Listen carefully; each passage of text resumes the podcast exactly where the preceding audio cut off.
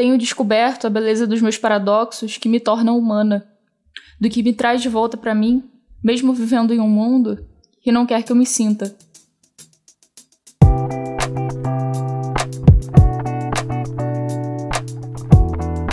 O pensamento artístico não é só para artistas, é para trazer de volta o olhar humanizado para si. É para olhar para as nossas mudanças, perceber o quanto da gente tem no mundo que experimentamos.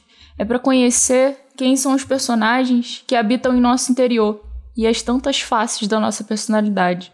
Meu nome é Juliana Barros, esse é o podcast Exposições de Si, e eu estou aqui para explorar de que formas o pensamento artístico pode influenciar na nossa identidade, em como a gente pode se perceber, mesmo vivendo em uma era tão rápida e virtual. Seja muito bem-vindo e espero você nos próximos episódios. Como eu sempre digo, sintam-se parte disso aqui.